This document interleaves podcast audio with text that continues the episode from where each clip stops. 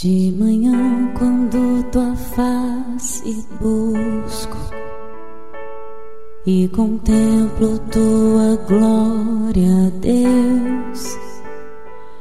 Tendo sido, pois, justificados pela fé, temos paz com Deus por nosso Senhor Jesus Cristo, pelo qual também temos entrada pela fé a esta graça na qual estamos firmes e nos gloriamos na esperança da glória de Deus.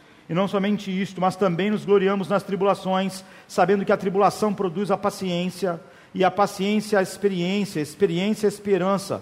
E a esperança não traz confusão, porquanto o amor de Deus está derramado em nossos corações pelo Espírito Santo que nos foi dado. Porque Cristo, estando nós ainda fracos, morreu a seu tempo pelos ímpios.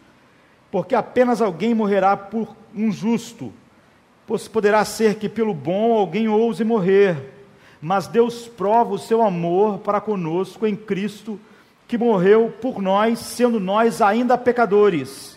Logo, muito mais agora, tendo sido justificados pelo sangue de Cristo, seremos por ele salvos da ira.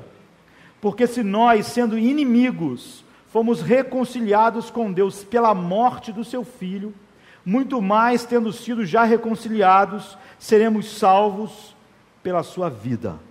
Esse é um grande texto. É? Hoje é o domingo de Páscoa, mas toda a mensagem, todo o tempo da igreja é centrada na cruz. Não é? O apóstolo Paulo falou assim: é, olha, eu me determinei a pregar a não ser Cristo e este crucificado. Não só Cristo, mas este crucificado. E quando eu leio esse texto, eu penso que a maior parte dos cristãos da nossa geração não podem entender esse texto. Não entendem mais esse texto. E quando uma geração não entende mais a cruz, ela perdeu o evangelho.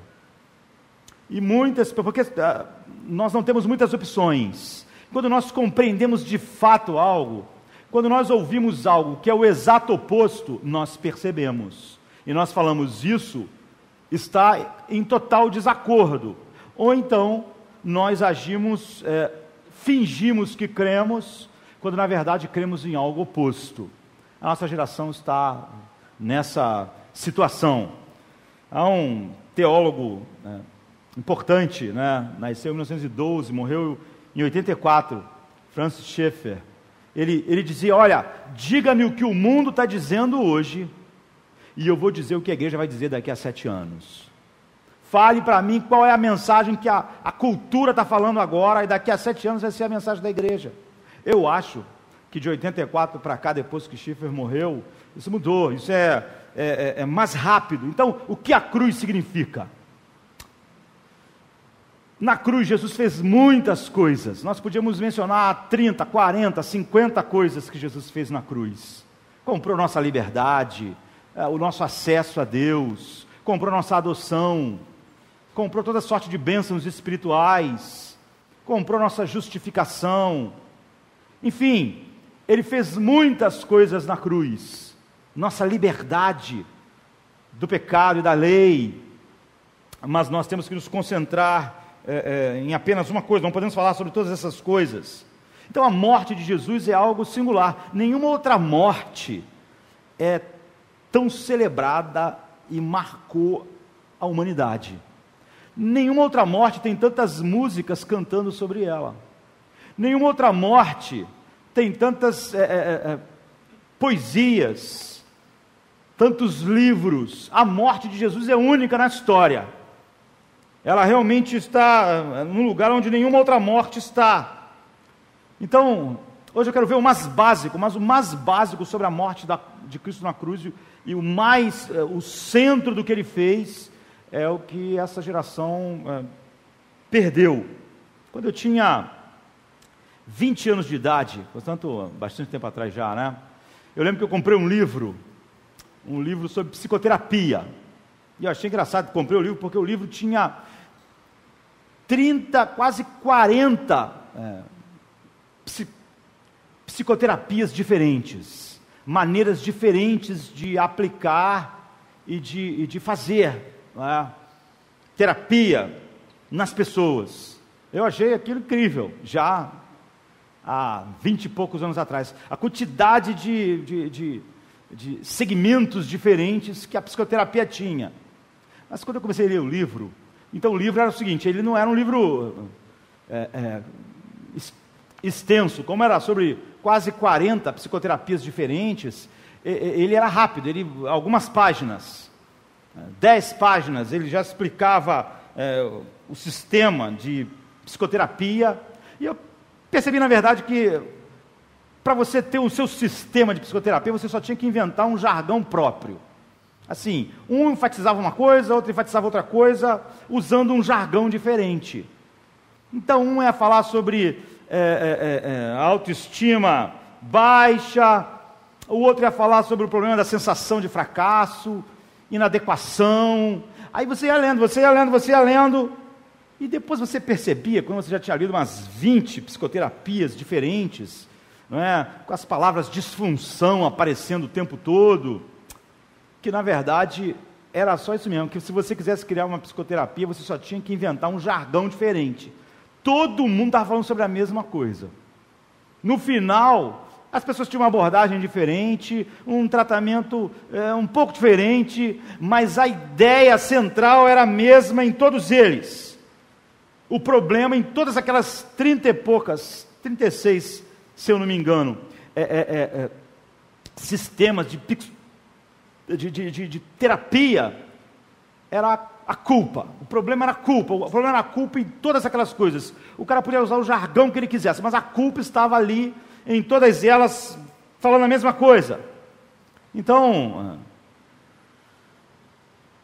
a culpa ocupa o lugar central no texto que nós estávamos lendo. A culpa é algo mais penetrante do que nós podemos, na nossa geração, expressar. Há 100 anos atrás, há mais de 100 anos atrás, né? há cento e poucos anos atrás, sentir culpa fazia de você alguém saudável, fazia de você alguém civilizado, fazia de você alguém uma pessoa de bem. Se você fosse capaz de sentir culpa pelo que você faz, pelas suas atitudes, você seria visto como alguém é, mais saudável, mais responsável. Mas hoje nossa cultura diz que quem sente mais culpa é imaturo, não consegue se aceitar, está preso a padrões que outras pessoas e às vezes a sociedade ou você mesmo criou aquelas expectativas e você não é maduro o suficiente. Por exemplo, Dr. Carl Menninger, que foi um psiquiatra famoso, né, nasceu em 93, morreu em 90 agora, quer dizer, viveu quase um século, pegou praticamente é, toda a história da, da, da, da, psicologia, não é? E a família dele tem um monte de psiquiatras, ele tem uma clínica famosa nos Estados Unidos. Ele escreve assim: em todos os lamentos e acusações feitos pelos nossos videntes e profetas, está falando de maneira irônica, né? Os videntes são essas pessoas que acham que entendem tudo hoje. Não ouvimos nenhuma menção da culpa e do pecado. Uma palavra que era uma sem autêntica que autenticava os profetas. Trata-se de uma palavra que sempre esteve presente na mente das pessoas em toda a história humana, mas agora raramente sequer é ouvida. Isso significa que não existe nenhum pecado envolvido em nossos problemas, em nossas vidas, em nossos relacionamentos. Não há pecado em que o nosso eu, o nosso ego esteja envolvido. Não há mais ninguém culpado de coisa alguma na sociedade, culpado talvez de algum pecado do qual pudesse arrepender-se corrigir-se, admitir que precisa de expiação. Essa pessoa seria considerada, se ela ah, agisse assim, estúpida, desequilibrada ou entorpecida.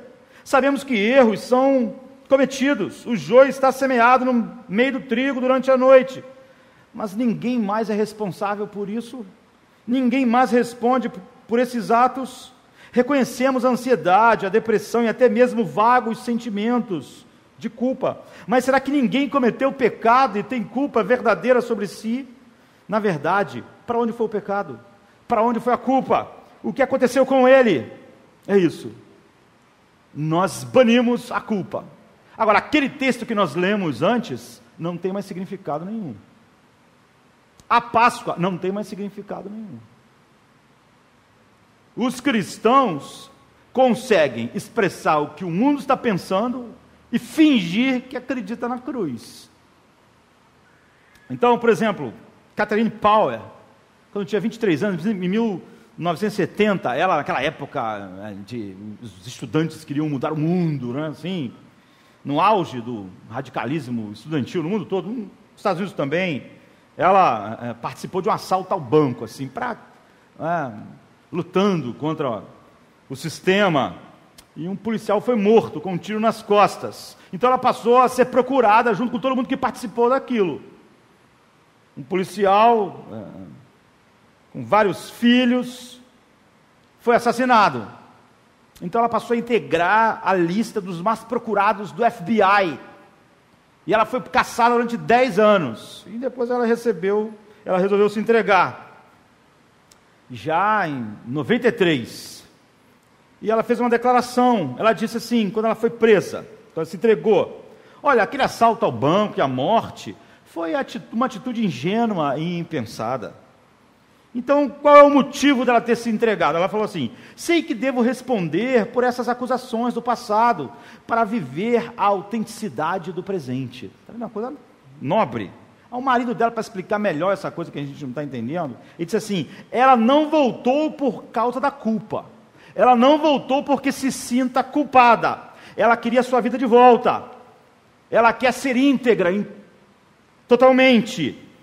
Então, num artigo sobre a rendição de Catherine Power, esse mesmo homem disse assim: Olha, por causa da total autenticidade é que ela se entregou. Foi uma forma de terapia, na verdade, o passo terapêutico decisivo no sentido de recuperar o senso completo do ego, do eu. É isso.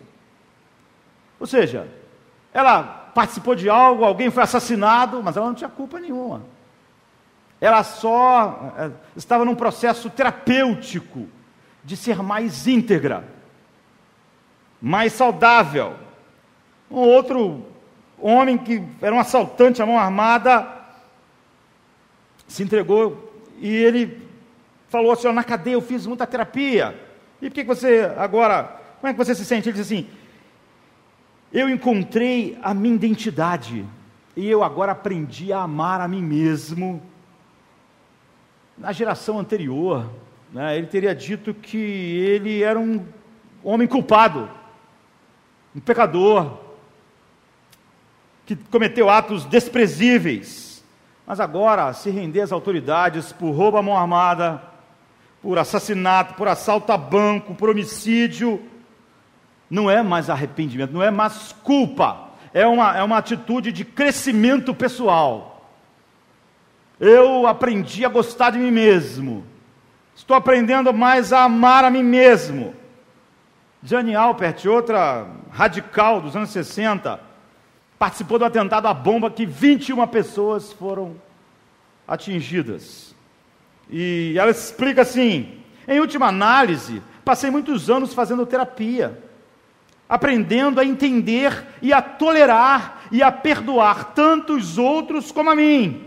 Esse negócio de aprender a perdoar a si mesmo virou uma coisa normal, você ouve isso toda hora. Sabe? Virou tão comum que um monte de gente que diz cristão fala sobre essas coisas. Eu aprendi a me perdoar.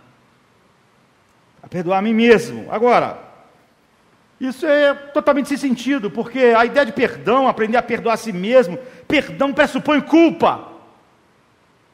Não é? Só que essa geração que diz isso, que tornou essas palavras, esses jargões comuns. Aprendi a me perdoar, aprendi a me amar, aprendi a me aceitar. O negócio é encontrar a liberdade do meu ego e ser mais íntegro. Essas coisas bonitas a respeito de coisas terríveis que foram feitas. Elas não aceitam culpa, elas estão falando sobre perdão, mas elas repudiam a noção de culpa. Então, Catherine Power, com o discurso do marido dela, ela negou totalmente a culpa, ela disse que se entregou por motivos que não tinha nada a ver com culpa. Ela queria só se sentir melhor consigo mesma. Ela já tinha aprendido a perdoar as pessoas, perdoar a si mesma. Ela queria ser mais íntegra. Mas em momento algum ela disse: Eu sou culpada. Sou responsável pela morte de um homem. Pelos meus atos insensatos. Eu mereço punição. Eu não mereço terapia. Eu mereço ser punida. Porque eu tenho, eu tenho culpa Então a, a cultura declarou guerra contra a culpa, e a culpa se tornou algo obsoleto, inócuo. Então, naquelas 36 é, é, vertentes da psicoterapia que eu li, nada, todas elas tinham isso em comum, era contra a culpa. Então a sociedade encoraja o pecado, mas a nossa sociedade não tolera a culpa. Então a nossa sociedade faz de tudo para você pecar e faz de tudo para que você não se sinta culpado. Quanto menos você tem uma ideia de culpa, menos a cruz faz sentido. Muitos cristãos, a cosmovisão deles não encaixa a cruz, não encaixa o castigo, não encaixa o filho de Deus sendo esmagado. Foi da vontade do Pai que ele fosse esmagado. Não encaixa. Porque nós estamos falando sobre culpa, sobre culpa cósmica, sobre culpa real. Estamos falando sobre alguém que viveu nesse mundo há dois mil anos atrás. Estamos falando de coisas objetivas. Wayne Dyer, que foi um autor mega best-seller, ele já morreu, morreu em 74. Ele era um é, é, é, escritor motivacional, de autoajuda. E ele vendeu 40 milhões só de um livro dele. É um dos livros mais vendidos na história. E ele fala: olha, não tem nada mais inútil do que o nosso comportamento da zona de erro.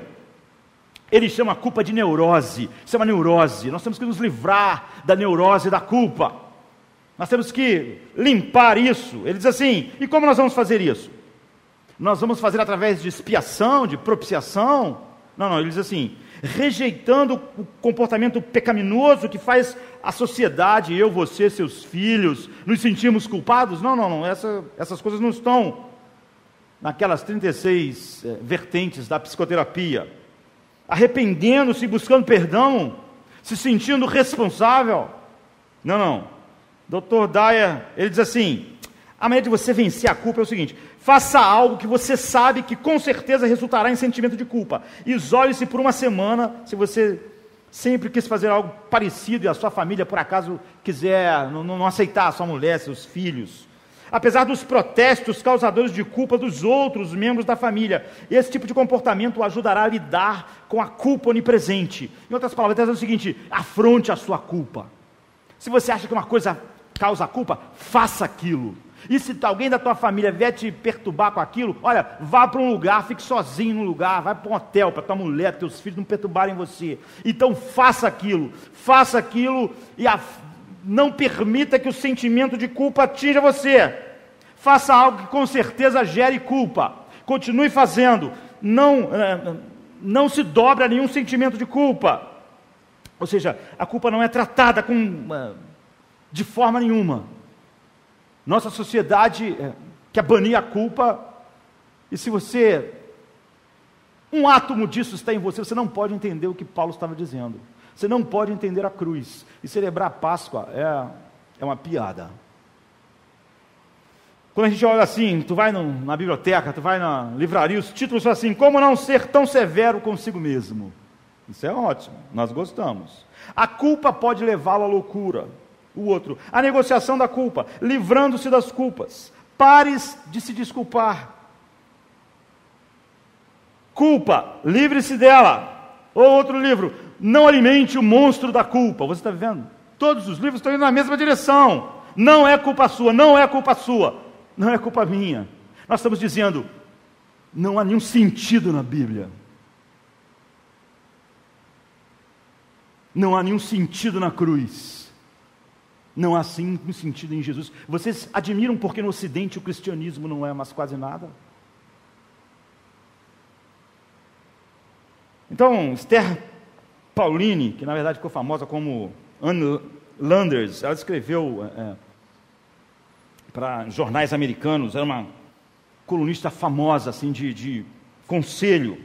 Então ela ficou famosa como Anne Landers, mas ela, Esther Pauline, morreu em 2002 e em 78 ela recebeu o prêmio como a mulher mais importante dos Estados Unidos. A mais importante não, a mais influente, porque ela ficou quase 50 anos escrevendo uma coluna de jornal que às vezes 90 milhões de pessoas liam. Ela diz assim: um dos exercícios mais dolorosos, automutiladores, que consomem mais tempo e energia na experiência humana, é a culpa. Ela pode arruinar o seu dia, arruinar a sua vida, arruinar a sua semana, se você permitir. É como trazer à tona todas as coisas ruins, azar, quando você fez alguma coisa desonesta, prejudicial, descuidada, egoísta ou corrupta, mas não importa.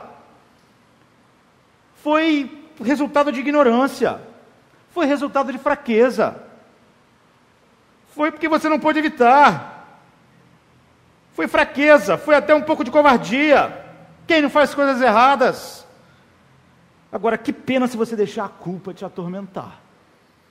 Esteja certo de que a agonia que você sente é, da culpa é algo que é um poluente, é um lixo no seu sistema. Não precisamos disso no mundo.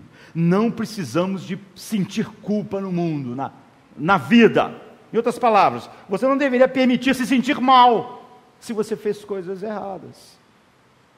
Se você foi fez coisas desonestas, prejudiciais, descuidada, egoísta ou corrupta. As pessoas no Brasil vão gostar de ouvir isso. Acho que estão lendo, na verdade, muito isso. Não é? Ela diz: pense em si mesmo como bom apesar de tudo. Porque lá você é bom, talvez você seja um pouco ignorante, talvez um pouco obtuso, quem sabe um pouco preguiçoso, negligente ou até fraco, porém bom. Não polua sua mente com um pensamento debilitante que talvez você seja culpado de alguma coisa e que você não seja bom. Não polua o teu sistema. Essa mulher ganhou como a mulher mais influente, a voz mais influente nos Estados Unidos. Sem culpa, sem pecado, sem arrependimento, sem contrição, sem expiação, sem restauração, sem redenção. A cultura moderna diz as pessoas são vítimas, vítimas. Todo mundo é vítima, todo mundo é vítima. Não são responsáveis pelo que elas fazem, são consequência das coisas que acontecem com elas. Olha a discussão no Brasil sobre maioridade penal. Você vai baixar para 16 anos, as pessoas acham isso um escândalo. Porque, na verdade, a CNBB é, disse: não podemos é, criminalizar a adolescência. Como a adolescência? Estamos falando de crimes, estupro, assassinato. Não estamos falando sobre ser adolescente, ser um crime. Eu vivi, nasci num lugar pobre e cresci num bairro pobre. Mas se a maioridade penal fosse 10 anos de idade, eu não seria preso porque eu não cometi crimes. Mas o que nós estamos dizendo para as pessoas de 16, 17 anos, que se elas estuprarem alguém, elas não são culpadas, a sociedade é culpada. A culpa é do governo, a culpa é dos outros. Fica até ridículo nós falamos em maioridade penal. Porque penal fala de que? De pena. De alguém receber justiça mas hoje as pessoas acham que não. É a, como o que ela falou aqui é o que todo mundo acredita, aquela pessoa precisa só de recuperação. Ela não tem culpa. Cristãos falam sobre isso.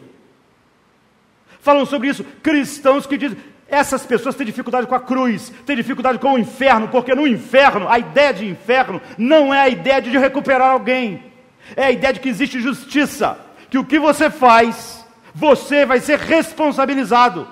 Que existe uma culpa real. Você vê que essas pessoas que se levantam, quantas pessoas você vê se levantando? Não, mas porque é, é os estupradores, esses garotos de 16 anos, elas nunca estão preocupadas com quem foi estuprado, com quem foi assassinado. É como se a vida fosse banal. As pessoas dizem assim: não, mas é porque não adianta a cadeia, porque a cadeia não recupera. Ué, então bota a maioridade penal para 70 anos já que a cadeia não recupera. Já que o argumento é esse, que não adianta prender porque a cadeia não recupera, solta todo mundo. Mas a cadeia, a ideia principal é que ela é uma punição, porque aquelas pessoas são culpadas de um crime. De um crime. Nós temos que ter o sistema melhor possível para condenar culpados.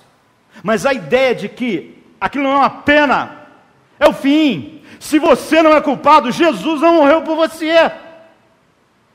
Se você não tem culpa, se você é uma vítima, você, querido, está indo para o inferno. Celebrar Páscoa é ridículo. Porque a cruz são para homens culpados. Ele prova o seu amor para conosco, tendo morrido por nós quando éramos ímpios. Ele derramou o seu sangue para nos livrar da ira de Deus. Cristão que não entende isso, cristão que comprou, não entende mais a cruz, não entende mais o Evangelho. Ele finge que acredita na cruz, mas ele acha a cruz um absurdo. Um absurdo. Ele acha o inferno um absurdo. Ele acha o fato de que Jesus ser esmagado é um absurdo. Ele só não tem coragem de admitir, mas porque todas as áreas da vida ele acha, ele diz que é um absurdo. E às vezes as pessoas dizem assim: olha, só 1% ou 2% dos crimes são cometidos por menores, e daí? Em todas as faixas é assim, porque se 80% cometesse crime, viver não era possível. Nada disso. É, isso só expressa a ideia é, de que é, ninguém é culpado de verdade. Que todo mundo é uma vítima de alguma coisa. Nós compramos isso nos últimos cento e poucos anos. No que concerne a sociedade, a vitimização adquiriu essa influência que praticamente não existe mais coisa chamada pecado. Nem matar, estuprar alguém é considerado um pecado. Qualquer um é, pode se esquivar da responsabilidade se colocando na posição de vítima agora. O cara estupra alguém, ele é uma vítima. Toda a sociedade vai se juntar para tratar ele como uma vítima. Ele mata alguém e nós vamos tratá-lo como uma vítima. As vítimas, as vítimas vão ser enterradas, de verdade. Então o pecado começou a ser chamado de doença. E quando você começa a classificar todas as falhas humanas de doença, alcoólatra, viciado, drogas, precisa de tratamento químico, nós chamamos de dependência química. Nossas crianças, se elas não respeitam a autoridade, se elas não respeitam professores, se elas não respeitam os pais, se elas não conseguem, nós chamamos elas de hiperativas. Ou falamos que ela tem um déficit de atenção. Você parece isso tudo moderno. Mas é, isso tudo é muito novo. Os glutões, os glutões, coitados, eles não são culpados. Eles têm desequilíbrio alimentar.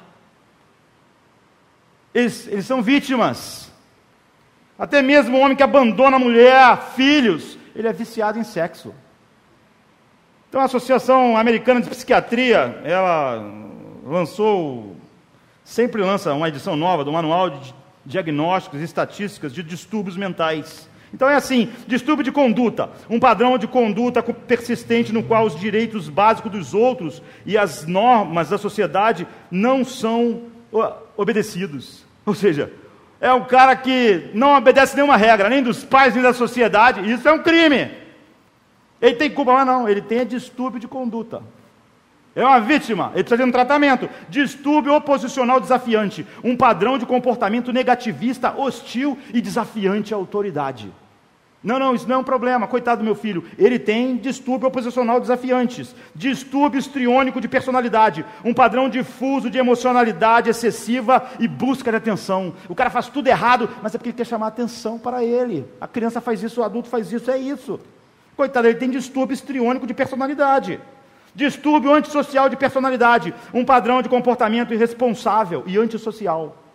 Ou seja, ser irresponsável e ser antissocial é só um problema que começa na infância ou no início da adolescência e continua na idade adulta. Eu podia continuar lendo o manual. Tem um distúrbio para qualquer coisa que você fizer. Você quer matar alguém? Nós vamos encontrar um distúrbio seu. Você quer trair a sua esposa? Nós temos um distúrbio para você. Nós temos um distúrbio para todas as coisas. Não há mais ninguém culpado no mundo. A cruz é dispensável. E cristão que acredita nessas coisas e diz acreditar na cruz, está debochando do Evangelho. Ou então ele nunca entendeu o Evangelho.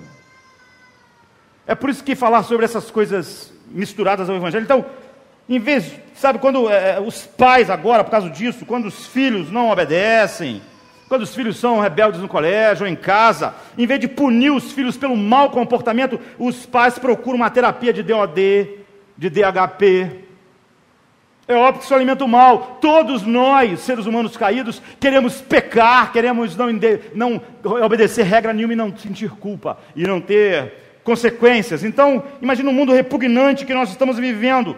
Todos viciados, vivendo junto nesse pequeno planeta. Muita coisa que nós chamamos de vício é, é mera desculpa, né? Eu já, eu já falei isso aqui. Tem pessoas assim: eu sou viciado em pornografia. Olha, eu pela internet, um monte de gente quer se consultar sobre pornografia. É, eu sou viciado, eu não consigo, pastor, eu, eu entro nos sites que eu não posso. Ou seja, o cara está dizendo que ele tem um problema, que é um vício. Ele não tem vício. Quando o pai dele entra no quarto, ele pufa, aperta o botão e tira do site. Por que ele não tirou antes? Quando a esposa entra, o cara sai do site. Por que ele não saiu antes? Se era impossível ele tirar e a pessoa ia entrar ele ia continuar. É o vício, ele não consegue, ele fica fascinado, entende? Mas é mentira. É só porque a visão que ele quer que a mulher dele tenha dele, ele não quer problema. E o pai quer que ele tenha dele, o chefe é maior do que o interesse que ele tinha naquilo. Então, quando ele tem um interesse maior, ele consegue. Sabe essas pessoas que são nervosas, respondem, não aguentam, mas o patrão fala um troço, ele aguenta? Em casa ele não aguentava. Ele dizia que era um problema dele, que ele tem um problema. Mas na hora H, sabe, você não consegue se controlar, mas se o ISIS te pegasse, você não ia se explodir, não ia explodir com eles. Então é mentira é a nossa desculpa. É mais fácil dizer eu estou doente do que dizer como Davi: pequei, pequei contra ti e fiz o que era mal aos teus olhos. Eu sou culpado. Então a vitimização da sociedade, afinal de contas, as pessoas querem pecar sem culpa. Então nós criamos uma nação de vítimas. Então nós criamos política do vitimismo, do vitimismo, né? Charles Sykes escrevendo a respeito disso, também um sociólogo importante, ele diz assim: a estrutura social, incluindo a política de emprego, a justiça criminal, a educação, a política urbana, bem como uma ênfase orwelliana crescente na susceptibilidade da linguagem, uma comunidade de cidadãos independentes foi substituída por uma sociedade composta de pessoas ressentidas, rivais, egoístas, que vestiram suas mágoas particulares com as roupas do vitimismo. Ninguém se sente mais responsável, ninguém se sente responsável pela sociedade, mas todo mundo acha que a sociedade é responsável para com ele, deve a ele, deve coisas a ele, deve. Então, é o que ele diz: aqueles que se autodefinem como vítimas reivindicam direitos e fogem da responsabilidade, rejeitam qualquer possível obrigação que tenham para com a sociedade e com os outros, enquanto exigem que a sociedade tenha compromisso e cuide deles. Há muito tempo, quando a sociedade declarou formalmente o conceito da responsabilidade pessoal, a contribuição de cada cidadão, a sociedade esperava, é, é, é, é, era o que a sociedade esperava. As pessoas agora acham que têm direitos e exigem o favor da sociedade sem dar nada em troca. Ou seja, isso invadiu a igreja. Isso acaba com o evangelho. Se, se esse é o ar que você respira, a Páscoa não diz nada para você. Tendo, pois, sido justificados pela fé, temos paz para com Deus. Depois Paulo continua dizendo: Porque estando nós ainda fracos, morreu ele a seu tempo pelos ímpios, pelos maus, pelos culpados. Porque apenas alguém morrerá por um justo, pois poderá ser que pelo bom alguém ouse morrer, mas Deus prova o seu amor para conosco, em que Cristo morreu por nós, sendo nós ainda pecadores. Logo, muito mais agora, tendo sido justificados pelo seu sangue, seremos por ele salvos da sua ira. Porque se nós, sendo inimigos, fomos reconciliados com Deus pela morte, ou seja, que nós merecíamos, de seu filho, muito mais tendo sido já reconciliado dele, seremos salvos pela sua vida. Então, vamos olhar algumas coisas é, a respeito disso, agora que nós olhamos o ar que nós respiramos, e muita gente que diz crer no Evangelho repete.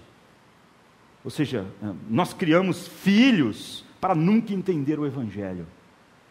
Spurgeon dizia assim: ensine desde cedo a má notícia para o seu filho, para que mais cedo possível ele entenda a boa notícia do Evangelho.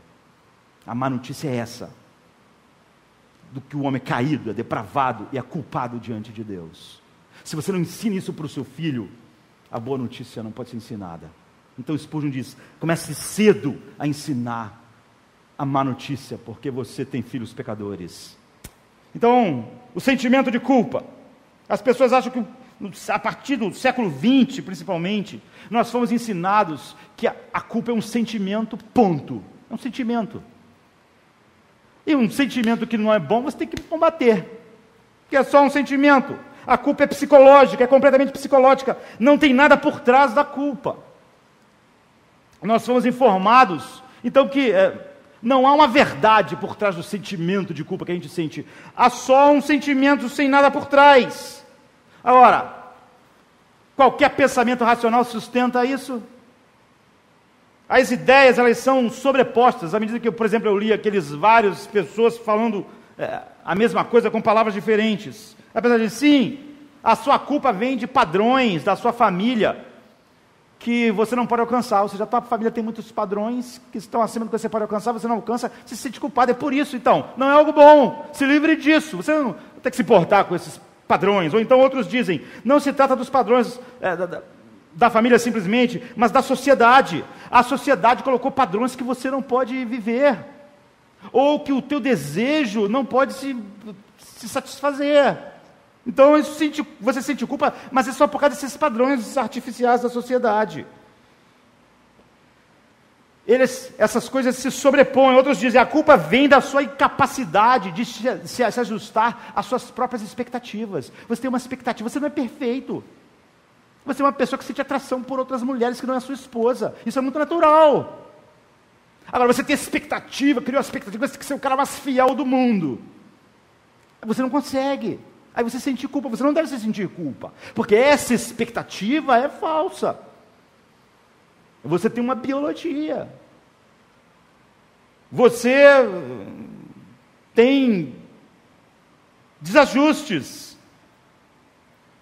Então o que você tem que fazer é ajustar a sua expectativa ao que você é. Você é mulherengo. Então você ajusta a expectativa. Ah, isso, você não vai sentir mais culpa. Você não é muito. Você, quando vê uma coisa que não é sua, você tem que ter aquilo como o vizinho tem. Isso faz você fazer algumas coisas erradas. Agora, quem disse que você tinha que ser perfeito? Essa expectativa é falsa. Abaixa ela. Aí pronto. Você vai ver que você é um cara que não é muito honesto mesmo nesse sentido, mas aqui, o que você vai fazer? Baixa a sua expectativa para o nível que você está. E aí você não vai ter culpa.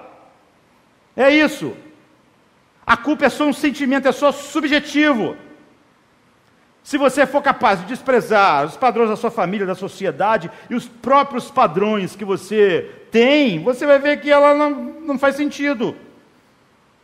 Agora, é óbvio que quem está falando isso não acredita em pecado, em Deus, em verdade. Não acredita o quê? Não acredita quando alguém que tem problemas também baixa a expectativa e faz algo mal a ele. Aí ele não gosta.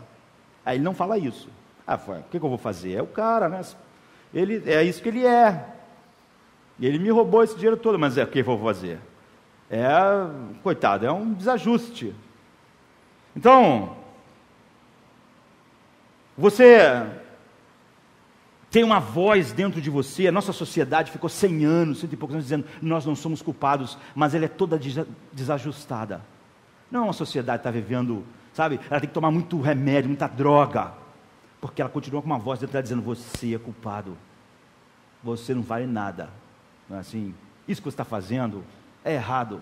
Se fizessem contigo, você não ia gostar, você não ia aceitar. Você tem uma visão romântica do mundo e de um jovem de 17 anos estuprando, porque não é a sua filha que ele está estuprando. Se estivesse estuprando a sua filha, você não ia dizer que ele era uma criança. O que você vai fazer com essa voz? É? Você vai chamar isso como eles de uma neurose? Isso resolve? Não resolve nada. As pessoas continuam para sempre indo no terapeuta, elas não ficam boas. Elas têm que fazer terapia para sempre. Elas têm que ficar a vida inteira se convencendo: eu não sou culpada, eu não sou. Por quê? É como Lady Macbeth, né, de, de Shakespeare, com a mão suja de sangue, ela, ela, ela viu, na verdade, que não adiantava lavar as mãos, porque o sangue que sujava a mão dela estava fora dela, estava nas coisas que ela fez, nas coisas que ela tramou. Então a culpa, a culpa não é só um sentimento, ela tem um registro real, é isso que a Bíblia diz. A essência do sentimento de culpa é que não é só um sentimento. Se fosse só um sentimento, esse sentimento, esse senso de responsabilidade, esse senso moral, não é? ela tem por trás algum objetivo, não é só um sentimento, é porque algo foi registrado, é porque algo no mundo real e não só no mundo dos sentimentos aconteceu. É que lá dentro de você você sente que você é culpado daquilo, que você merecia ser punido por aquilo que você faz, e que se alguém fizer isso contigo merece ser punido também. É isso que Shakespeare diz em Lady, com, com, a, com a Lady Macbeth: Olha, há um maldito lugar onde meu pecado está, no mundo real. Há alguém que foi estuprado de verdade, não é só na minha mente. Há alguém que foi traído de verdade. Há um pai que foi desafiado. Há leis que foram. Há um mal que foi feito no mundo real. Não é só um sentimento. Por trás de cada culpa há, há um mundo real. Lady Macbeth diz, diria: Olha, um maldito local onde está o registro das minhas culpas. A morte na minha mão. Eu posso lavar, dizer que é só um sentimento de culpa, mas pessoas morreram para que eu tivesse o trono, então, o sentimento de culpa é mais que um sentimento, há algo fora de mim, objetivo, e essa é a razão porque Deus teve que entrar no tempo e não tratar a gente com terapia. Por exemplo, há um filme incrível, né, de 93, A Lista de Schindler. Oscar Schindler nasceu em 80, 1908, morreu em 74. Ele era um industrial alemão, da indústria de armas, e ele se aproveitou da guerra, ele entrou no esquema ali e usava a mão de obra judia, escrava, é? e ganhou muito dinheiro, estava no esquema como muitos empresários alemães estavam. Só que no meio da guerra ele começou a se sentir as pessoas indo para o forno, quem, quem, não era útil ia para o forno, e ele começou a, a se sentir mal, e ele gasta tudo que ele tem para salvar 1.200 judeus. Por que ele teve que gastar a fortuna dele? Porque ele tinha que subornar outros alemães que estavam impostos chaves para aquelas pessoas poderem escapar. E ele derramou o dinheiro dele todo, gastou tudo. O filme é de 93, ganhou um monte de Oscar, é um, é um grande filme. E ele salva. Mas quando a guerra já está no fim, a Alemanha está perdendo, ele tem que fugir. Ele, quando vai entrar no carro dele, ele tem um carro bonito assim, ele só não tem mais nada, gastou tudo para salvar aqueles 1.200 pessoas.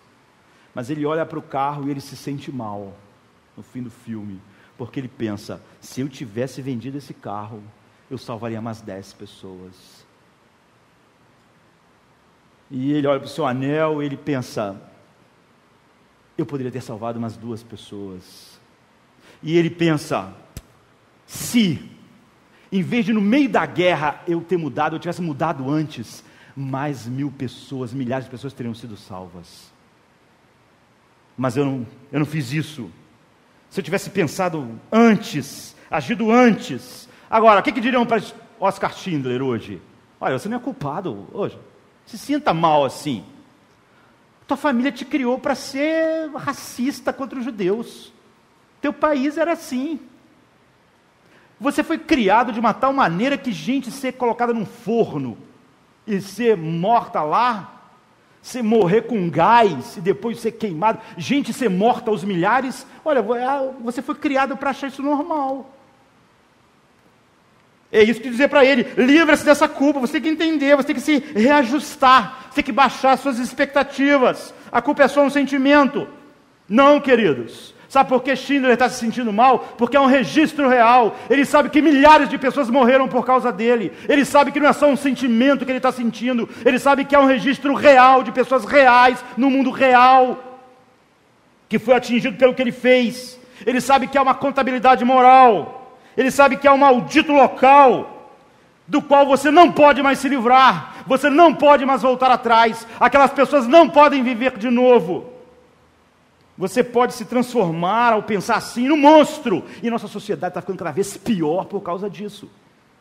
Porque quando você diz para alguém que estupra alguém, olha, você só merece de uma reeducação, porque você é uma pessoa maravilhosa. Essa pessoa está ah, pronta para continuar cometendo as coisas mais absurdas. Quando você diz para o seu filho que ele simplesmente tem um distúrbio, ele vai continuar assim, não espere que ele melhore. Você está tratando com seres caídos. Quando você diz para ele que o que ele faz não vai ter consequência porque ele tem DOP, então espere que ele continue. Espere agora, depois de cento e poucos anos de, de dessa, todas essas psicoterapias, nós temos uma delinquência juvenil como nunca tínhamos antes. Esperávamos o quê? Quando o nível de vida melhora, se olhasse na época que eu vivi, o Brasil, o nível de vida de muitas pessoas melhorou, mas a criminalidade só aumentou. A delinquência. A Inglaterra luta com a delinquência, mesmo com padrões muito melhores que o nosso. Então a culpa, o que é a culpa? O que, que ela, ela está dizendo para nós? É que algo no passado Emil Brunner, por exemplo, diz assim: culpa significa que o nosso passado, que nunca mais pode ficar bom, constitui sempre um elemento em nossa situação atual. Ele está dizendo o seguinte: a culpa é o sentido, é o que nós sentimos, é o passado que nós sentimos no presente. E nós não podemos nos livrar do passado, porque nós não podemos voltar ao passado para consertar as coisas. Isso é a culpa. Você não tem como jogar isso fora. Você tenta dizer que tudo é subjetivo, que não é objetivo, mas você só pode ter sucesso por um certo tempo. É por isso que as pessoas, depois de 100 anos disso, a sociedade está totalmente doente. Seus pecados, é, é, é como Arnold Schwarzenegger, em 91, no Exterminador do Futuro 2, tem uma frase que ficou famosa: Hasta la vista, baby. Ou seja, nós vamos nos ver de novo. É isso que o pecado está dizendo para todo mundo. Você não pode deixar para trás. Ele não fica no passado. O que você está sentindo, esse mal que você está sentindo, essa sensação que nós chamamos de culpa, é o que você fez lá atrás, te encontra, ela está no presente ainda. É o que a Bíblia diz: os teus pecados te encontrarão, o opróbrio segue o pecado. E você pode dizer, e, e o nosso, nosso texto? Então, a culpa é a realidade de que o nosso sentimento, é, não é apenas um sentimento, é que é, o que nós fizemos criou um registro objetivo. Porque a Bíblia diz que nós vivemos num universo moral, não num universo simplesmente feito de metal, madeira, natureza, físico, química, sabe?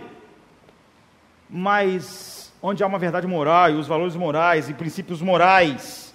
E ele é tão real como o mundo físico, ele é tão real como o mundo físico. Se você bater a cabeça contra ele, você vai sentir tanto quanto se você pular de cima do muro e cair no chão. Teu mundo físico é real, há um resultado real. A Bíblia diz que não apenas nossos sentimentos de culpa são subjetivos, eles têm uma marca no mundo real e eles são reais no mundo moral de Deus. Então, tem a ver com uma realidade objetiva. É por isso que Cristo vai morrer objetivamente no mundo. Porque na plenitude dos tempos, ele desceu, ele veio ao mundo, ele não andou, jogou um livro de terapia para nós. Há uma culpa real. Alguém tem que pagar por essa culpa real. Porque todos vão pagar pela culpa real. E se alguém tiver que ser livre de pagar pela culpa real, então eu vou ter que pagar no mundo real de vocês pela culpa. Existe uma realidade objetiva sobre a nossa culpa que cria um problema, não só para nós, a culpa é o maior problema do mundo. Você vê como é, é ridículo o mundo dizer: olha, não, não esqueça a culpa, porque a culpa é um grande problema. Tudo que o mundo é, todas as dificuldades nossas é por causa da culpa. A culpa não é um problema só para nós. Eu vou dizer até assim, é, é, é, a culpa é um problema para Deus. Eu vou dizer algo que vocês podem até se espantar. A culpa é o único problema que Deus tem. É o único problema que Deus tem.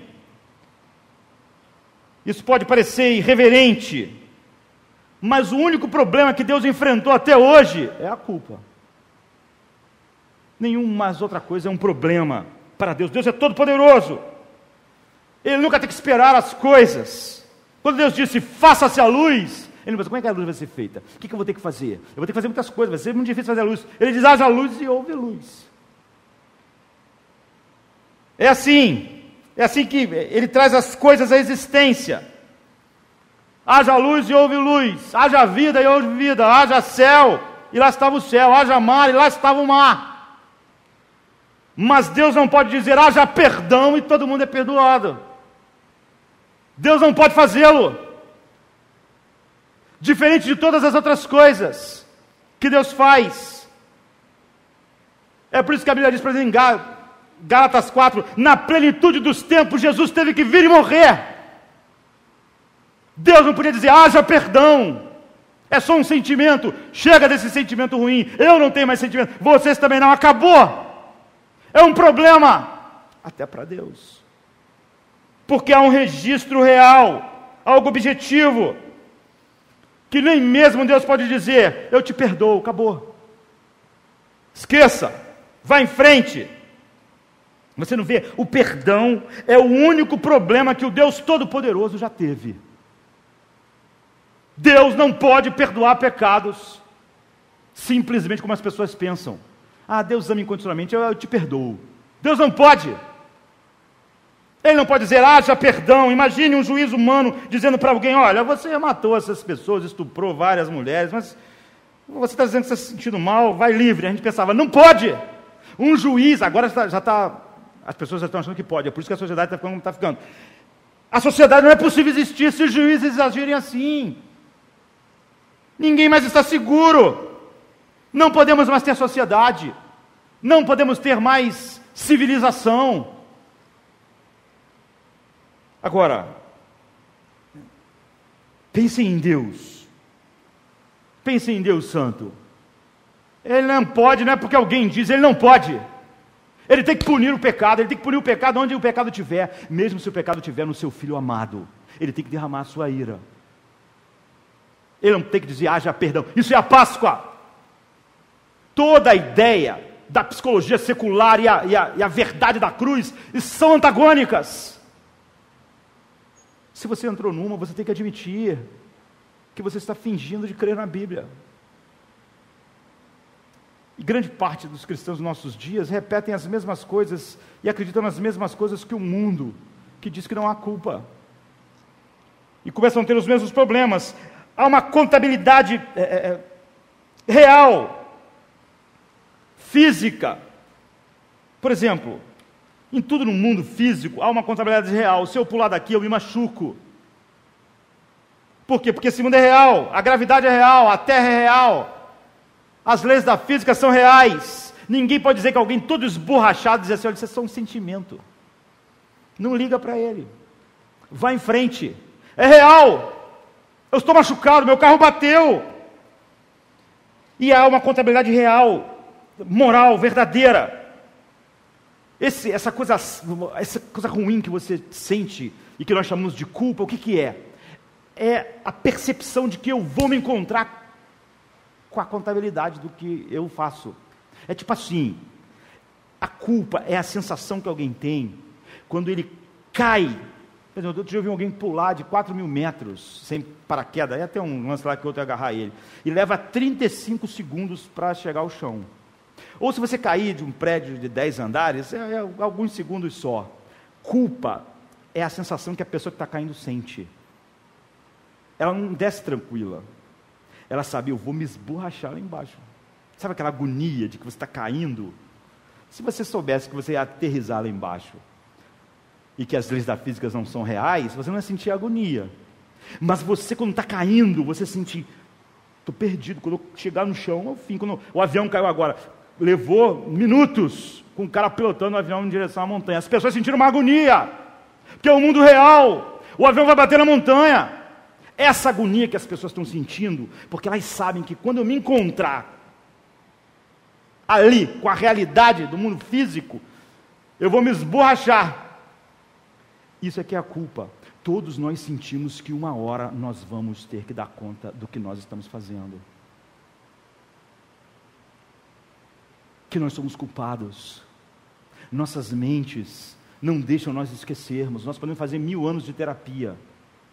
Nós continuamos cheios de problemas, precisando de remédios, precisando de coisa, de ajuda. A terapia, eles mesmos dizem, não acaba nunca. Você não pode matar isso. A sensação de que a hora está chegando de que você está caindo, de que você vai bater no chão, e a sensação de que você está indo para de encontro à realidade daquilo que você é. É uma realidade, é isso, é isso que é culpa. A culpa é essa dor, essa sensação. Deus não pode dizer simplesmente haja perdão. Em outras palavras, Ele não, não ignora o pecado. Esse é o mundo moral de Deus. Os cristãos têm uma esperança só por causa disso. Se Deus pudesse ignorar o pecado, então não havia esperança mais. Não é? Tudo sempre a ser o que é, o inferno. Então, nós sabemos que nós estamos caindo em direção a todos os registros da nossa culpa. Nós sabemos. As pessoas podem dizer para nós o que você fez. Você era um menino, estuprou alguém. Não ligue. Ou então alguém pode dizer para você: olha, baixa a expectativa. Você não consegue. Você continua cheio de problemas. As pessoas vão chamar de neurose. Mas ninguém consegue se livrar. Sabe? Você pode ser a no risco que faz terapia a vida inteira e acaba se suicidando. Ou então eh, vive a vida inteira com os temores que a culpa gera indo em direção ao fim inevitável. Não há paz no mundo. Não há paz no mundo porque é um mundo de culpados. Essa é a notícia verdadeira sobre nós. Então, ela não é só ver, ela não sabe o que está no livro, é o que está na história de todo mundo, é que você pode ler no jornal amanhã. Na história da sua família, na história dos seus filhos, na tua história. Então, em segundo lugar, a negociação dessa culpa Só o Evangelho lida com isso, ele lida com, ele lida com isso, ele lida através do princípio da autossubstituição. Esse é o coração do Evangelho. É por isso que se você foi contaminado por essas ideias, você perdeu o coração do Evangelho. Você não tem mais nada. Você pode ter um linguajar cristão em algumas áreas da sua vida, mas você não tem mais o Evangelho. A cruz, é como Paulo falou para os Gálatas, vocês esvaziaram a cruz. É um troço sem significado. Não faz mais sentido. Esse é o coração, a essência da mensagem. É a autossubstituição. Cristo, no momento certo, morreu neste mundo pelos ímpios. Você vê, não terapia, castigo. Não há lugar para a cruz no papo reto da sociedade que nós vivemos. Para as ideias de que o homem é uma vítima, vítima da sociedade, vítima da família, vítima das expectativas próprias, vítima. Não há lugar para a cruz nessa, nisso. Essas pessoas, sabe? John Stott, né, morreu no, há pouco tempo atrás, um dos maiores teólogos do século passado. Ele diz assim: porque a essência do pecado é o homem substituindo a si mesmo por Deus. Ou seja, se colocando no lugar de Deus. Enquanto a essência da salvação é Deus substituindo o homem. Ou seja, você vê a adequação da cruz. Você vê como ela é adequada, você vê a sabedoria da cruz. John Stott está dizendo, porque a essência do pecado é que você resolveu tomar o lugar de Deus. Você pode pensar, a essência do pecado não são quebrar lei, sim, mas não, isso é só uma, um resultado, uma consequência. A essência é que você não é, você, você vive no mundo de Deus. E é por isso que você é um ser moral. Mesmo que você faça falha a vida inteira que o que você está fazendo não é mal. Você continua sabendo que é mal e quando as pessoas fazem você, você acha que é mal. Se você foi criado, então, você pertence a Ele, você pertence e vive num mundo que não foi você que criou. Quando você toma decisões a respeito da sua vida, como você vai viver a sua vida, como você vai gastar o seu dinheiro, como você vai usar o seu corpo, como você vai usar os seus próprios presentes que você ganhou, os seus talentos. Se você usa todas essas coisas sem levar Deus em consideração. Se você é aquele tipo de pessoa que, mesmo sendo cristão, só recorre a Deus quando a vida está muito difícil, mas na hora de gastar seu dinheiro você não quer saber o que Deus pensa. Na hora de fazer, você não está muito interessado no que Deus pensa quando se choca com a sua vontade. Você simplesmente está vivendo a sua vida pelas suas próprias regras. É isso que é a essência do pecado. Você se colocou no lugar de Deus. Isso é como se você imagina se o mundo fosse, ia ser possível assim. É como se você tivesse se colocado no lugar da autoridade. É como se amanhã você se vestisse de policial e saísse pela rua agindo como policial. O que, é? Você ser preso. Porque você não pode assumir uma posição de autoridade que você não tem. A sociedade entra em colapso. Era amanhã eu me vestir de juiz, pegar aquela toga, ir para o tribunal, sentar lá e começar a julgar os processos. Aí eu ia ser preso. Porque eu não posso tomar uma autoridade que eu não tenho. A sociedade não pode subsistir se você tomar a autoridade que você não tem. Imagine agora então o que é tentar assumir a autoridade do universo. Da maior, se amanhã eu entrar no palácio do governador e quiser agir como governador, eu sou preso, porque eu não sou governador. Agora imagine o crime cósmico que é você tentar ocupar o lugar de Deus. É isso que é o pecado. O pecado é isso, é essa essência. A essência do pecado é o homem substituindo a si mesmo por Deus, enquanto a essência da salvação é Deus substituindo-se pelo homem. Ou seja, o homem se afirma como, contra Deus como se ele fosse Deus. O resultado é todos os sentimentos de culpa que o homem tem, a vida infeliz que ele tem até o túmulo. Os medos, os temores. Agora, então o homem se colocou no lugar de Deus, um lugar que só Deus merece. A única maneira disso ser resolvido era Deus se colocar no lugar que o homem merece à cruz. Porque é real a sua culpa. Porque não é psicológica. É por isso que ele não falou para nós: olha, é só um sentimento. É um registro real contra você. Eu vou ter que pagar de maneira real o que você fez, o que você é. Essa é a mensagem. Ele pagou, ele sofreu todas as consequências dos seus pecados. O que você merece isso é autossubstituição. Deus o fez pecado, aquele que não conheceu o pecado, é o que Paulo diz em 2 Coríntios, para que você fosse feito justiça de Deus. No mundo real. É dramático. Todos nós conhecemos aquela, aquela, aquela história de, um pai que, que vivia lá controlando uma ponte no rio, onde passava um trem é, é uma história famosa que um dia o pai, o trem está vindo, o pai se atrasou, e ele corre, e ele tem que abaixar, e quando ele está abaixando a ponte, ele vê que o filhinho dele está lá debaixo. E aí ele fica naquele, naquele drama, se abaixar a ponte e esmagar o filhinho dele, ele vai perder o filho. Mas se ele não fizer isso, centenas de pessoas do trem vão morrer. Isso é uma história dramática, não é uma história real, só uma história. Mas não é essa a história bíblica.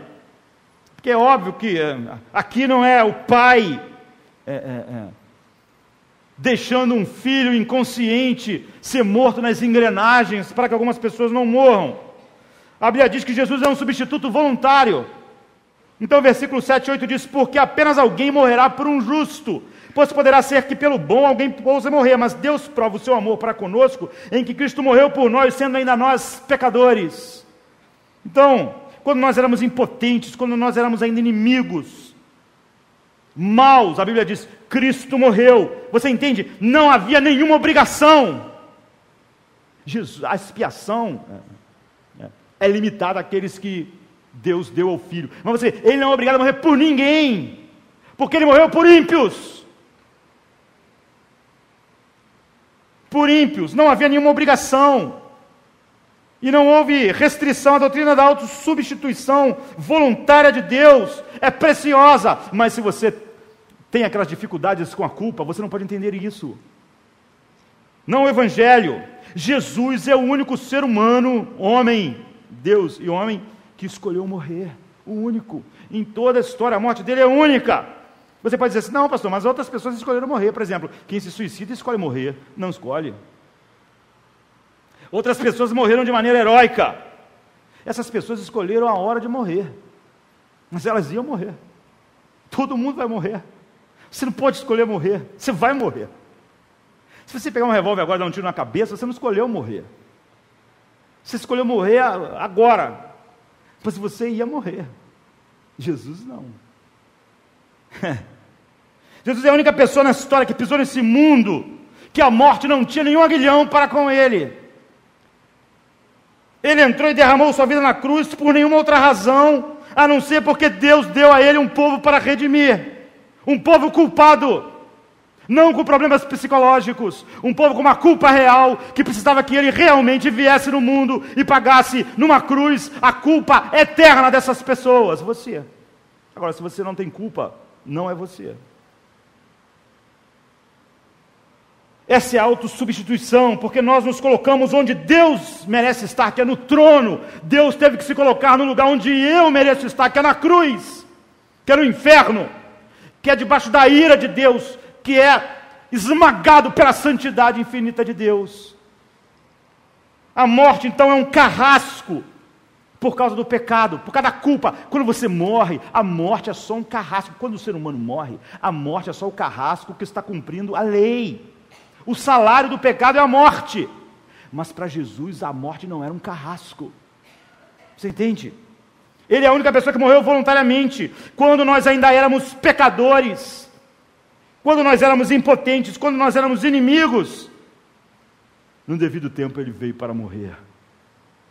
Alguém disse: Olha, há pessoas que morrem pelos seus amigos. Nós temos histórias assim, histórias heróicas. Mas essas pessoas morreram para os seus amigos é, é, viverem um pouco mais, mas eles não morreram no lugar dos seus amigos, porque os seus amigos vão morrer. Ninguém pode morrer no lugar do outro. Não é? A ideia de eu morrer no lugar de alguém é só que o cara ia morrer hoje e vai morrer amanhã. E eu também não dei a minha vida, porque a minha vida já ia, já ia morrer mesmo. Essa é a realidade. Ele, os, os, nossos amigos estão morrendo. Posso, nada que você possa fazer vai impedir eles de morrer. Você só pode adiar com a sua atitude na, na nossa mente, né?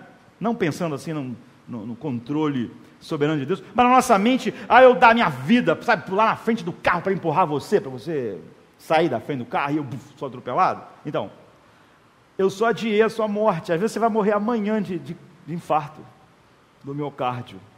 Eu não morri no seu lugar, você vai morrer. A morte como um carrasco para te encontrar. Jesus não tinha que morrer, ponto. Nunca. Mas nós, quando ainda éramos pecadores e seus inimigos, no devido tempo, ele veio morrer em nosso lugar. Livremente, sem restrição, ele foi partido por nós. É por isso que nós tomamos a Santa Ceia. Não é possível que alguém tenha entendido o Evangelho e repita o que o mundo está repetindo. E as pessoas que acreditam no que o mundo acredita não estão pregando o Evangelho para eles, porque elas não creem no Evangelho. Elas não creem na culpa elas têm ideias totalmente. Então, Jesus, a morte dele é única, porque não há outra morte igual. Tudo que ele fez é único, porque não há nada igual. Imagine se, se eu tivesse aqui na minha mão é, é, a última laranja do mundo. Quanto ela valeria, queridos? Quanto valeria? Valeria milhões. Valeria bilhões, é a última laranja. São as últimas sementes. Ninguém mais tem. É única. Imagina se eu tenho as últimas sementes de feijão e arroz do mundo, só eu tenho. Quanto vale aquele punhado? Vale uma fortuna imensa. O mundo inteiro quer para plantar, para de novo o mundo ter aquilo. Imagina se há um desastre, todos os quadros de Picasso acabam, só tem um. Quanto vale esse? Tem um valor incrível, porque é único. É essa singularidade, a morte de Cristo é isso, é absoluta, é a autossubstituição de Deus no mundo real. Não é Deus dizendo, olha, a culpa de vocês é um problema psicológico. Então aqui do céu mesmo eu vou falar com vocês algumas coisas positivas. Ele diz, a culpa de vocês é real, eu vou ter que ir para o mundo de vocês e vou ter que morrer de maneira real, numa cruz. E de maneira real, o meu pai vai ter que jogar toda a sua ira sobre mim. E porque eu sou infinito, um Deus santo, e homem. Eu vou consumir essa ira infinita em algumas horas, mas vocês não iam pagar a culpa de vocês nem por toda a eternidade. Se crente tem dificuldade com isso, abandone, vai ser outra coisa. Não finja que acredita no Evangelho. Seja honesto. Eu não acredito. Meu coração é inimigo disso. Minha mente é inimiga dessa verdade. Porque essa é a evidência de que nós não fomos transformados. Você vê no momento certo, na plenitude dos tempos, ele veio. Há uma objetividade. Porque a nossa, nossa culpa é objetiva. A culpa não é apenas um sentimento que nós temos que lidar através de sentimentos. Não é Deus conversando conosco para tratar dos nossos sentimentos, ou você precisa ser tratado. Não é isso. É uma culpa real. O meu sangue real vai ser derramado. É isso que Pedro não entendeu, né? Pedro seguia Jesus mas Jesus disse para ele assim um dia, depois de ele seguir três anos a Jesus, Jesus disse assim: Eu vou ter que ir a Jerusalém morrer. Ele disse: Não faça isso, não morra. Se Pedro não tinha entendido. Ele achava que era possível um ser humano seguir a Jesus e ser salvo. fazendo aquelas coisas que Pedro fazia. O que você está dizendo para Pedro o Pedro, você não entendeu. Se eu não morro, você está perdido. Você é culpado. Seguir a mim, crer em algumas coisas, não vai te salvar. Você é culpado. Há um registro contra você. Há a cédula da sua culpa diante de Deus. Um homem não pode se salvar, Pedro. Se eu não derramar meu sangue por você, se eu não sofrer a ira que você merece, Pedro, você está perdido. Ainda que você me seguisse 50 anos no mundo. Eu vim para morrer, Pedro. Eu vim para morrer no mundo real, porque a tua culpa, Pedro, é real. E me seguir, e ouvir o sermão do monte, e ouvir os meus conselhos, não vai salvar você. Você continua tão culpado hoje quanto você sempre foi. E se meu sangue não cobrir os seus pecados, se eu não morrer em Jerusalém, Pedro, você está perdido. Você está debaixo da ira do meu pai. Me seguir não vai te salvar. Tentar fazer boas obras não vai te salvar.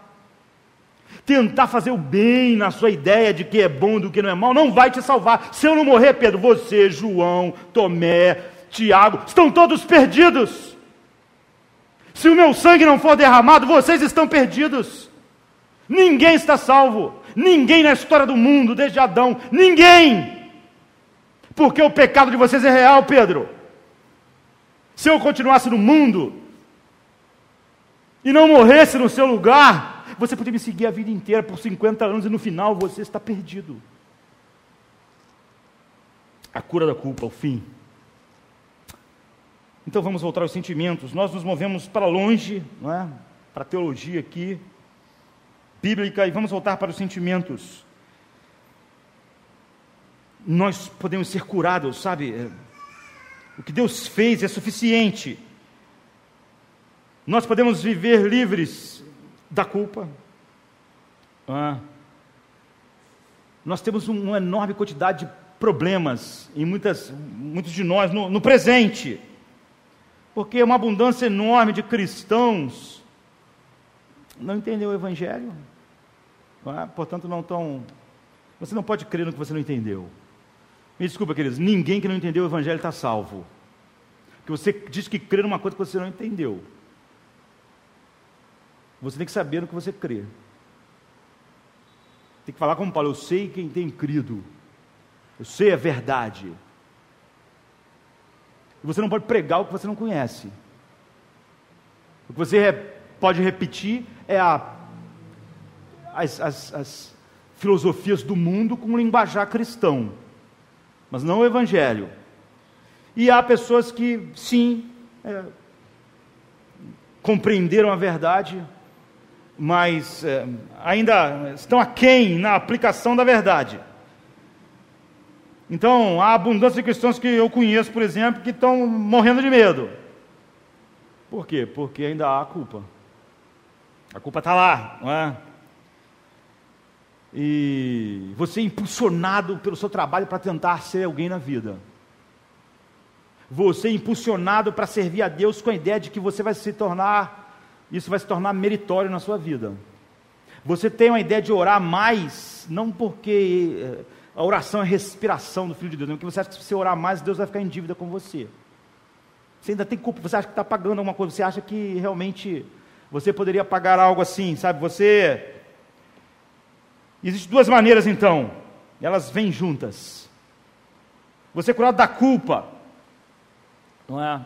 Para que o homem seja curado da culpa, você vê como o que é ensinado hoje na igreja e no mundo é o empecilho para a salvação, em vez de ser o caminho da salvação.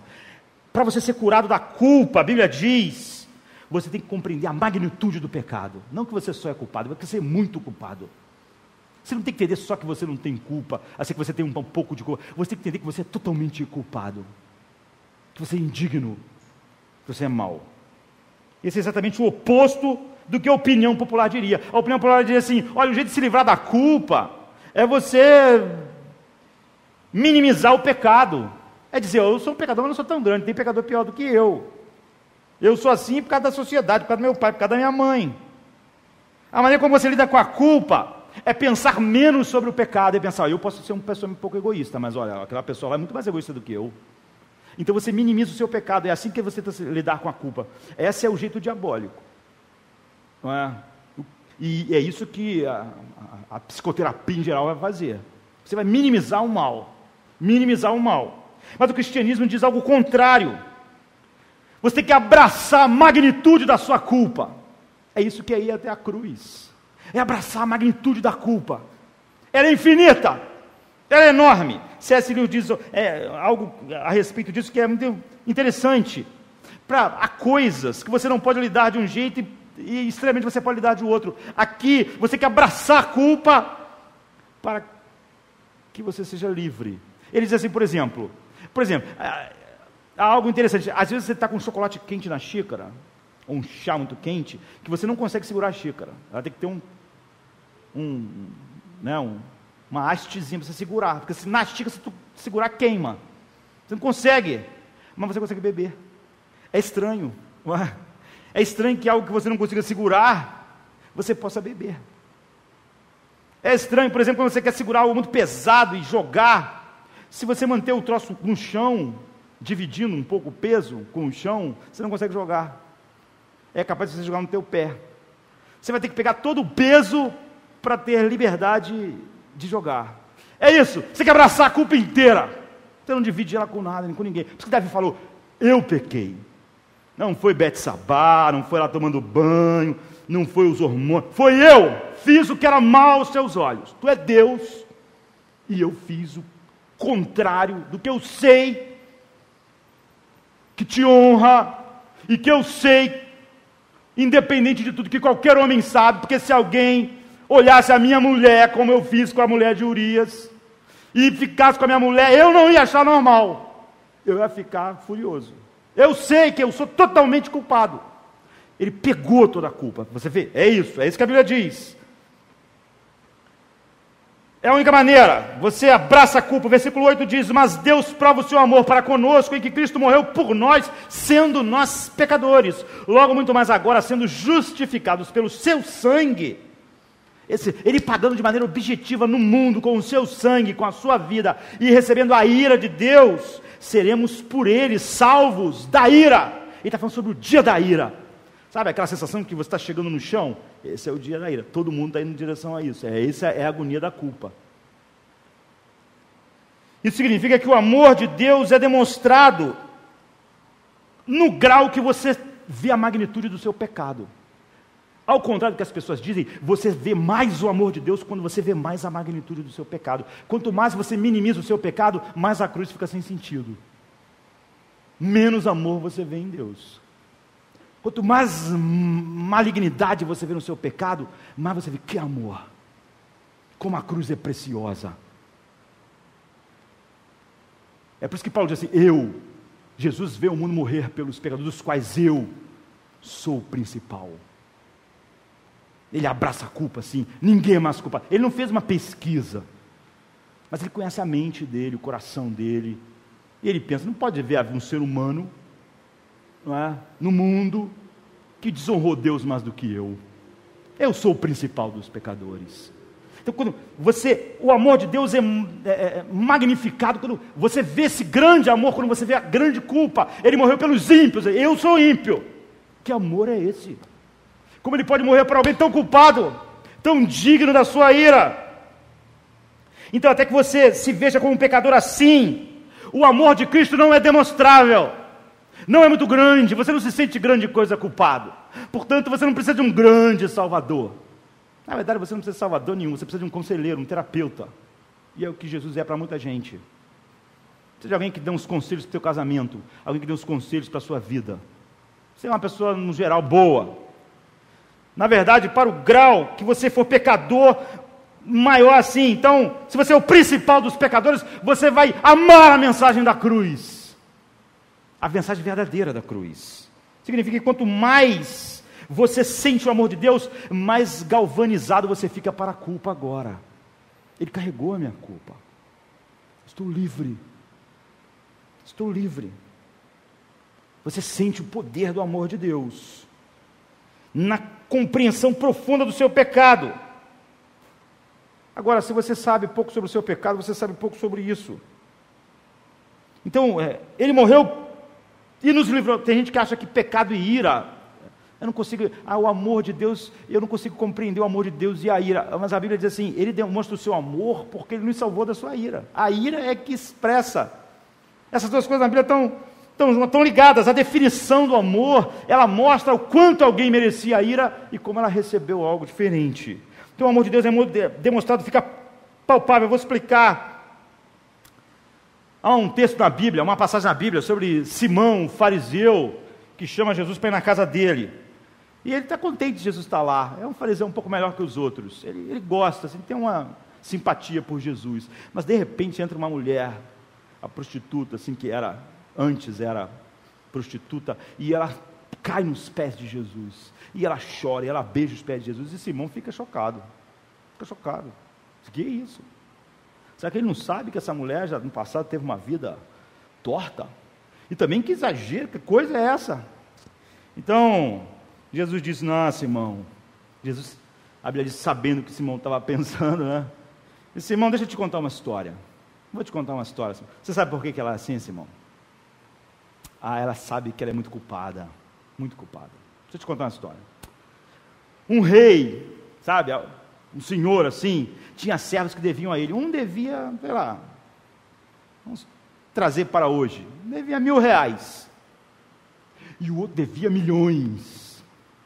Aí esse senhor, daqueles, daqueles servos, falou assim: Olha, eu perdoo os dois. Está perdoado. Olha, 50 mil reais, você um milhão, está tá perdoado. Simão, quem vai amar mais, Simão? Simão diz: aquele que foi mais perdoado. É isso, Simão. Ela me ama porque ela foi muito perdoada. Ela abraçou a magnitude da sua culpa. Ela sabe o tamanho você, Simão, você gosta de mim. Você nem se sente muito culpado. Você tem uma certa simpatia por mim, mas ela, ela me ama. Porque quem muito é perdoado, muito ama. Você vê, quando você abraça toda a sua culpa, você ama muito Deus, você ama muito Jesus. Quando você tem dificuldade em abraçar a culpa, você não ama Deus. Então você essa é uma matemática do cristianismo, só no cristianismo. Sabe, Simão, você gosta de mim porque você foi pouco perdoado. Não é porque tu não é tão mal quanto ela, mas você não se acha, Simão. Você não sabe como culpado você é. Então, você foi perdoado uns tostões. Mas ela sabe, ela sabe, ela abraçou. E não é porque ela é prostituta, porque, por exemplo, Paulo também, essa achava o principal dos pecadores, ele muito amava o amor de Cristo pelo qual perdi todas as coisas. Por que ele amava Cristo assim? Porque ele se sentiu o principal dos pecadores. Ele sentiu o poder do amor, é enorme, não há nenhuma razão. Então ele pode dizer: Eu sei quem tenho crido, eu estou certo que Ele é poderoso para guardar, não há mais culpa em mim. Ele carregou na cruz, hum, porque eu era o principal, eu era o mais culpado dos homens, e porque Ele fez isso com um grande Salvador, Ele é salvou o mais indigno. Então você pode dizer assim, é, como Simão estranhou, por que, que, por que eu não choro pela salvação? Por que, eu não fico emocionado? Por que, isso não consome a minha vida? Cristo me salvou na cruz. Porque você é igual Simão. Simão também não estava muito empolgado com Jesus, estava? Estava, mas a mulher estava. Qual era a explicação? Ela foi muito perdoada, assim. Ela sentiu o peso da culpa. Ela abraçou a culpa, então. Então ela muito ama. É por isso que se alguém salvar a sua vida de verdade, sei lá, dar um órgão para você, te socorrer, te, na rua te salvou de um bandido que ia te matar, você chora, você se emociona, me salvou, me salvou. Mas Deus, Jesus me salvou na cruz, é, é verdade. Hã? Porque não é real para você. Você não abraçou a magnitude da sua culpa, que existe. Mas então Jesus não é um grande salvador. Geraldo Priestland era um jornalista da BBC em Londres, morreu em 91. Né? Ele fazia uma série de, de documentários sobre religião. E ele diz: Olha, eu costumava me sentir muito mal quando via Jesus na cruz. Ele diz numa entrevista já perto de morrer. Porque tudo que eu sentia quando olhava para Jesus na cruz é que eu era culpado daquilo. Então eu me sentia mal, eu me sentia mal. Eu não gostava. E um dia, depois de vários anos no divã do psicanalista, ele diz: o terapeuta me ajudou de uma maneira que eu me senti confiante e corajoso a me livrar de toda a ideia de que eu era um pecador culpado e mau. E me livrar da ideia da cruz, e da expiação, e da propiciação, e de toda a ideia do cristianismo. E hoje eu sou um homem que não, não, não lido mais com nada disso. Vou vivendo a vida, vou fazendo a minha terapia para cuidar daquilo que não está bom. Agora, é óbvio que é uma mentira. É óbvio que ele quer. Ele ama os pecados pelos quais Jesus morreu. Ele, Jesus disse assim: a condenação do mundo, o homem é essa, que a luz vê o mundo e o mundo as trevas. É óbvio que ele quer continuar amando o que Deus odeia, o que Cristo odeia, e não quer se sentir culpado. Ele, agora o que ele diz não tem nenhum sentido lógico, racional. Eu, quando olho para a cruz, me sinto culpado. Imagine se você, se você fez a hipoteca da tua casa. Aí, porque você é meio irresponsável, fez a hipoteca para gastar, sei lá, para comprar TV de tela plana, carro novo, andar com uma roupa legal, fazer a viagem assim que você queria fazer. Você fez a hipoteca, agora você está enrolado, você vai perder a casa. 200 mil reais. Aí está lá, está a execução. Você vai perder a sua casa, sua família vai ficar, não sabe o que vai fazer. Aí o seu amigo chega para você e diz assim: Cara, eu soube que você vai perder a casa. Está aqui o cheque, 200 mil reais. Vou pagar a dívida. Não quero que você perca a casa. Não quero que a tua família fique sem. Eu vou pagar a dívida. Aí imagina você falar assim: não, não, não, nem me mostra, nem me mostra. Porque quando eu olho para esse cheque, eu me sinto mal. Me sinto mal, me sinto, sinto uma agonia. Porque quando eu olho para esse cheque, eu sinto que eu sou culpado eu sinto que esse cheque me mostra que eu sou culpado, que eu fiz coisas erradas, que eu fui irresponsável. É verdade. O cheque diz isso. Você é um idiota. Hipotecar a casa para tentar viver um padrão de vida que você não pode é idiotice. Pegar dinheiro emprestado para viver um padrão de vida que você não pode é idiotice. Querer mostrar às pessoas que você tem um padrão de vida que você não pode sustentar é idiotice mesmo. Você é um idiota. Mas quando você olha para aquele cheque, o que você sente é que o seu amigo te ama muito. Porque ele foi lá, ele pegou os 200 mil reais e disse: Você é um idiota mesmo.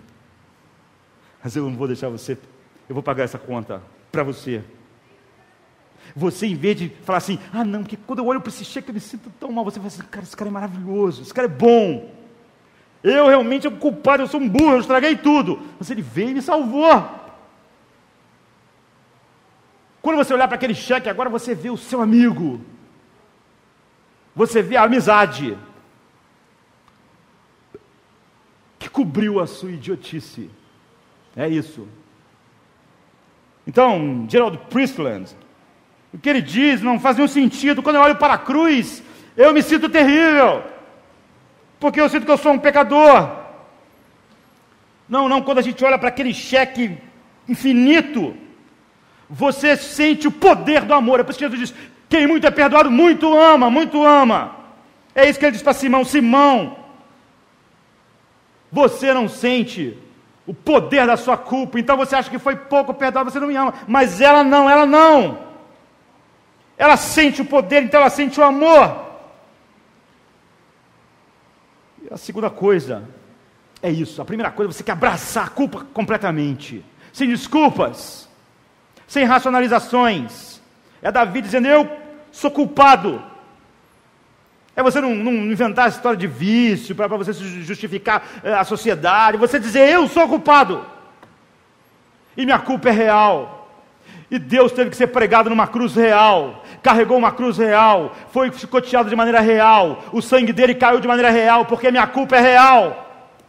Não era um problema psicológico, nem um problema de sentimentos, então ele não pode dar uns conselhos para mim. Era um problema até para ele, ele não pode simplesmente dizer eu te perdoo, ele teve que vir morrer, porque a culpa real precisava de um castigo real.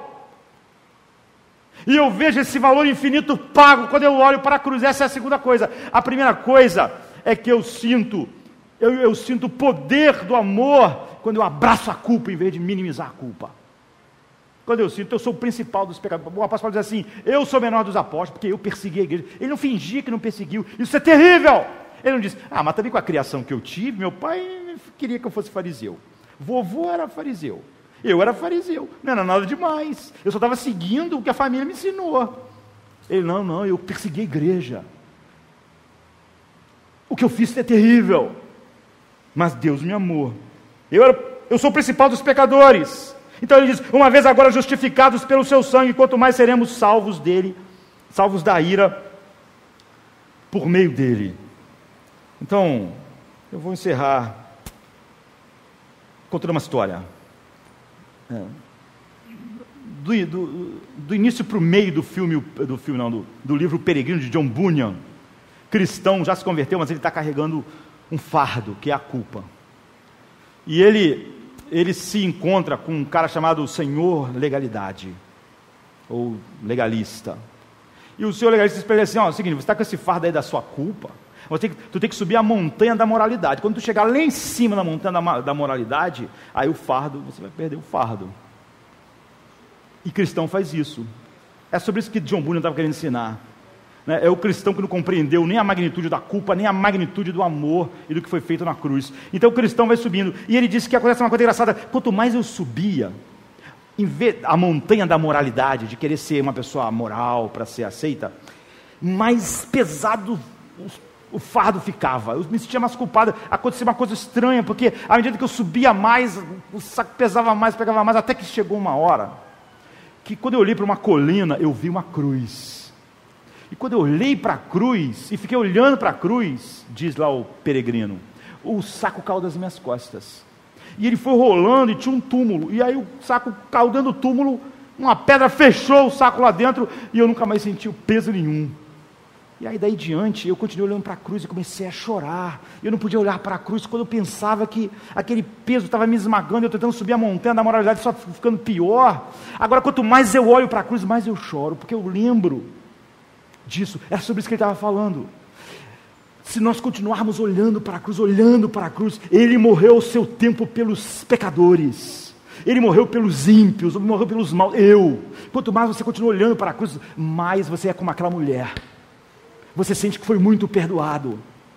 Você sente o poder imenso do amor que foi derramado sobre você, que você é, é, é totalmente indigno. Então você é como aquela mulher que molha os pés de Jesus com lágrimas e beija, e você e você olha para a cruz como ninguém mais. Outro ao seu lado boceja para a cruz, porque é como Simão, mas não você. Essa é a mensagem da Páscoa. E nós vivemos num mundo onde não há mais Páscoa, nem no meio daqueles que se dizem cristãos, porque eles abraçaram a ideia de não culpa. Eles abraçaram a ideia de que a justiça não é castigo, que alguém que mata alguém não tem que ficar preso porque aquilo é um castigo, não perder a liberdade. Aquilo é só uma, uma, uma, uma, uma maneira de reabilitar. Ele não consegue ver mais, então ele não consegue ver mais o, a, a cruz, porque a cruz não fala de reabilitação, fala de culpa, justiça e o salário do pecado, que é a morte. E o inferno é aquilo que acontece com quem não é, objetivamente o pecado não foi pago por Cristo na cruz, porque a culpa é objetiva, é real. Jesus teve que entrar no mundo, pagar com seu sangue de maneira real só a Páscoa, se a tua mente não se parece nem um pouco com a mente da nossa cultura. Vamos ficar de pé. De manhã, quando tua face busco e contemplo tua glória, Deus, minha alma satisfeita fica tua beleza é meu pão. Eu te louvo, Deus, pelo que tu és. Com os anjos canto, aleluia. Um louvor sem fim fluirá em mim, sem cessar eu canto